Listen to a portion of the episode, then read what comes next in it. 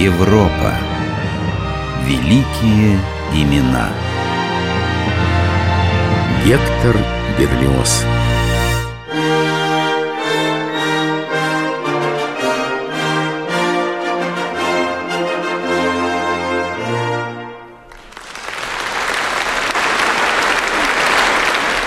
Я поражен.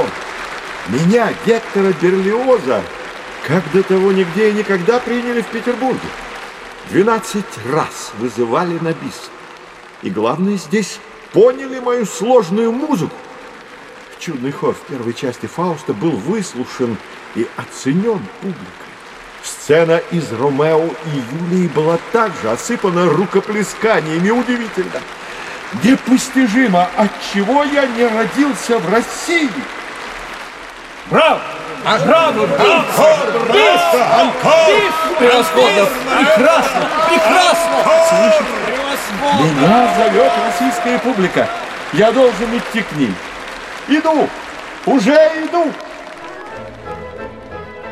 Бывает так, что в результате какой-то ошибки человек рождается в неблагоприятном для себя месте. Терпит бесконечные невзгоды до тех пор, пока не оказывается там, где все ему рады, где он, наконец, на своем месте.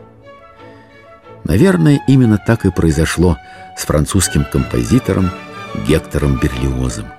Он родился во Франции и первую половину жизни провел в борьбе с неблагоприятными жизненными обстоятельствами. Родители хотели видеть своего сына медиком, а когда он твердо сказал, что будет музыкантом, прервали с ним отношения. Французские критики отмечали новизну музыки Берлиоза. Что-то в ней одобряли, что-то порицали, чаще злословили насчет самого автора. Но хуже всего было демонстративное молчание, как это произошло с оперой «Оправдание Фауста». В Берлине ее встретили восторженными овациями, а в Париже все окончилось оглушительным провалом. Оперу сняли из репертуара после одной-двух постановок. Естественно, это не могло не сказаться и на состоянии кошелька Берлиоза. Он был постоянно кому-то должен. Кредиторы следовали за ним по пятам. Пожалуй, эта беспросветная жизнь начала меняться в лучшую сторону, когда Гектор однажды услышал оперу «Жизнь за царя» русского композитора Михаила Глинки. Кажется, он один во всем Париже оценил эту гениальную музыку. Опера «Жизнь за царя» глубоко национальное произведение.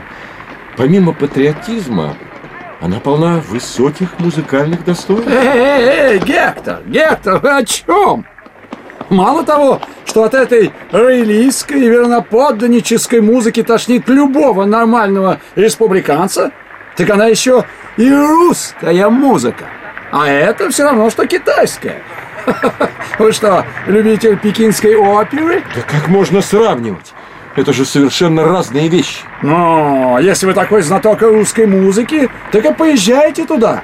Послушайте, как воют на луну эти белые медведи.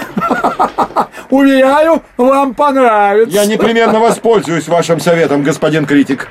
Спустя полтора года Берлиоз решил поправить свое финансовое положение концертной деятельностью в России.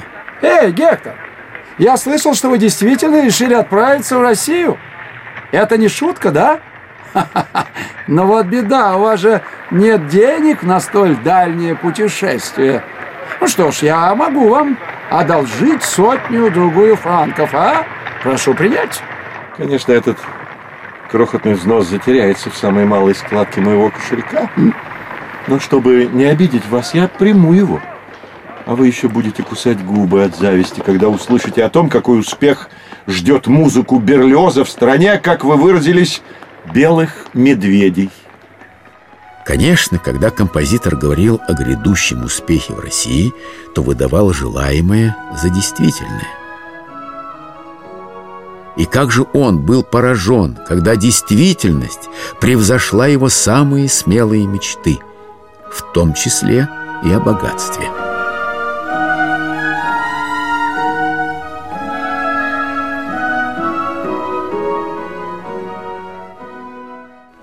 Ура! Ура!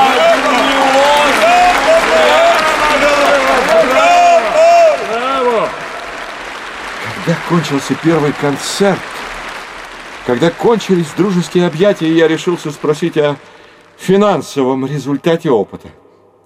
Концерт стоил 6 тысяч рублей. Мне осталось 12 тысяч чистой прибыли. Я был спасен. Спустя полторы недели я дал второй концерт с таким же результатом. Я был богат. Потом я поехал в Москву. Публика там прекрасная, горячая и впечатлительная. А в результате 8 тысяч франков чистой прибыли.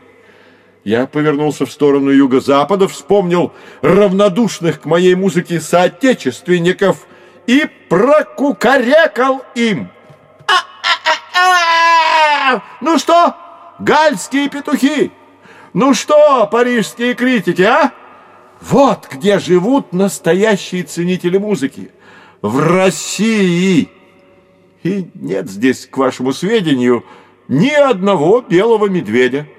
Так что мое вам полное... И вместе с тем Россия была для него чужой. Берлиоз пугался страшных русских холодов. Он писал друзьям во Францию. Я устал от местного климата. Недавно здесь было 32 градуса мороза. Птицы, замерзая в ледышке, падали на лету. Что за страна? А я воспеваю в своих симфониях солнечную Италию, сильфов и кусты роз на берегах Эльбы. Ничто меня не удержит здесь. Я хочу туда, к солнцу, в Ниццу, в Монако. Его поездка на юг Европы имела самые плачевные последствия для композитора. В Альпах он упал и сильно повредил ногу. Эта болезненная травма мучила его до конца жизни. На юге настроение его изменилось, и Берлиоз едва ли не бредил Россией. В письме к графу Львову он писал «О, Россия! А ее сердечное гостеприимство, а ее литературные и художественные нравы, организация ее театров и капеллы, организация точная, ясная, непреклонная, без которой в музыке – как и во многих других вещах, не сделаешь ничего хорошего и изящного. Кто мне их снова отдаст? Зачем вы так далеко? Тысячу раз благодарю вас за то, что вы говорили про меня императору и даете мне надежду, что авось я когда-нибудь поселюсь около вас. Я не очень-то верую в это. Все зависит от императора. Если бы он захотел, мы в шесть лет сделали бы из Петербурга центр музыкального мира. В ноябре 1867 года, спустя 20 лет после первого приезда к нам, Берлиоз вновь приехал в столицу империи Санкт-Петербург. Великая княгиня Елена Павловна, покровительница русского музыкального общества, пригласила его дирижировать шестью концертами этого общества. Материальные условия – а эта сторона концертной деятельности Берлиоза всегда интересовала, были очень выгодные. Он писал 24 сентября своей парижской приятельнице. «Великая княгиня платит за мое путешествие вперед, отдает одну из своих карет в мое распоряжение, дает мне помещение в Михайловском дворце и уплачивает мне 15 тысяч франков. По крайней мере, если я и умру, то буду знать, что это того стоило. Это просто какой-то счастливый сон наяву. Вроде бы случайная оговорка о смерти, но ее приближение Берлиоз чувствовал все острее. Часто жаловался на ухудшающееся здоровье. Я болен, как 18 лошадей. Я кашляю, как 10 сопливых ослов – и все-таки не могу не сказать, что концерты идут чудесно. Оркестр великолепен и делает именно то, чего я хочу. Недавно они с таким же совершенством сыграли фантастическую симфонию. Публика неистовствовала. С громкими криками заставили повторить шествие на казнь, а, а даже довело многих до слез. Люди плакали на взрыд, без всякого стыда.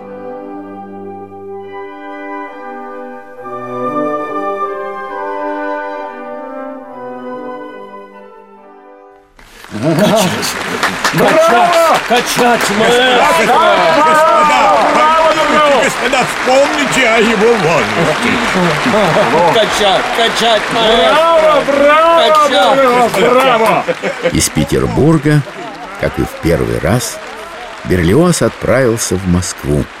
И там его также ожидал триумф. Слушая, как хор из 350 человек повторяет все одни и те же две ноты, я было подумал, что, наверное, вся эта толпа публики страшно соскучится. Побоялся, что, пожалуй, мне не дадут кончить. Но московская публика поняла мою мысль. Ее внимание усилилось. Выражение этой кроткой покорности поразило ее. После последнего такта нескончаемые аплодисменты раздались со всех сторон. Меня вызвали четыре раза. Оркестр и хоры тоже аплодировали. Я просто не знал, куда деваться. Это самое громадное впечатление, какое я только произвел во всю свою жизнь. Действительно, триумф Берлиоза в России был полный и несомненный. Главное российское издание «Петербургские ведомости» писало о его фантастической симфонии. Эта вещь написана Берлиозом в 1828 году, когда ему было только 25 лет. Тогда он был еще учеником консерватории. Это произведение переполнено роскоши фантазий, силы воображений, энергии, поэзии, самобытности, оригинальности. Это гениальное начинание гиганта, которому суждено увлечь музыку далеко за собой в неведомые еще страны. Берлиоз, несомненно, величайший артист всеми силами души, свято преданный делу музыки. Он достоин всякого удивления, уважения и безграничной симпатии. В начале следующего 1868 года Берлиоз покинул Россию. 1 марта он написал письмо русскому музыкальному критику Владимиру Стасову. Я чувствую, что умираю. Я ни во что более не верю. Я только хотел бы видеть вас, чтобы вы, быть может, меня хоть немного ободрили и тем самым прибавили бы мне хорошей крови. Что делать? Я страшно скучаю. Никого нет в Париже. Все мои приятели разъехались, кто на дачу, кто на охоту. Иные меня зовут к себе, но у меня нет сил. О, прошу вас, пишите мне так часто, как только сможете. Прощайте, мне очень трудно писать. Жму вашу руку. Преданный вам Гектор Берлиоз. Это было последнее письмо Берлиоза. Спустя шесть месяцев после долгой и мучительной болезни его не стало.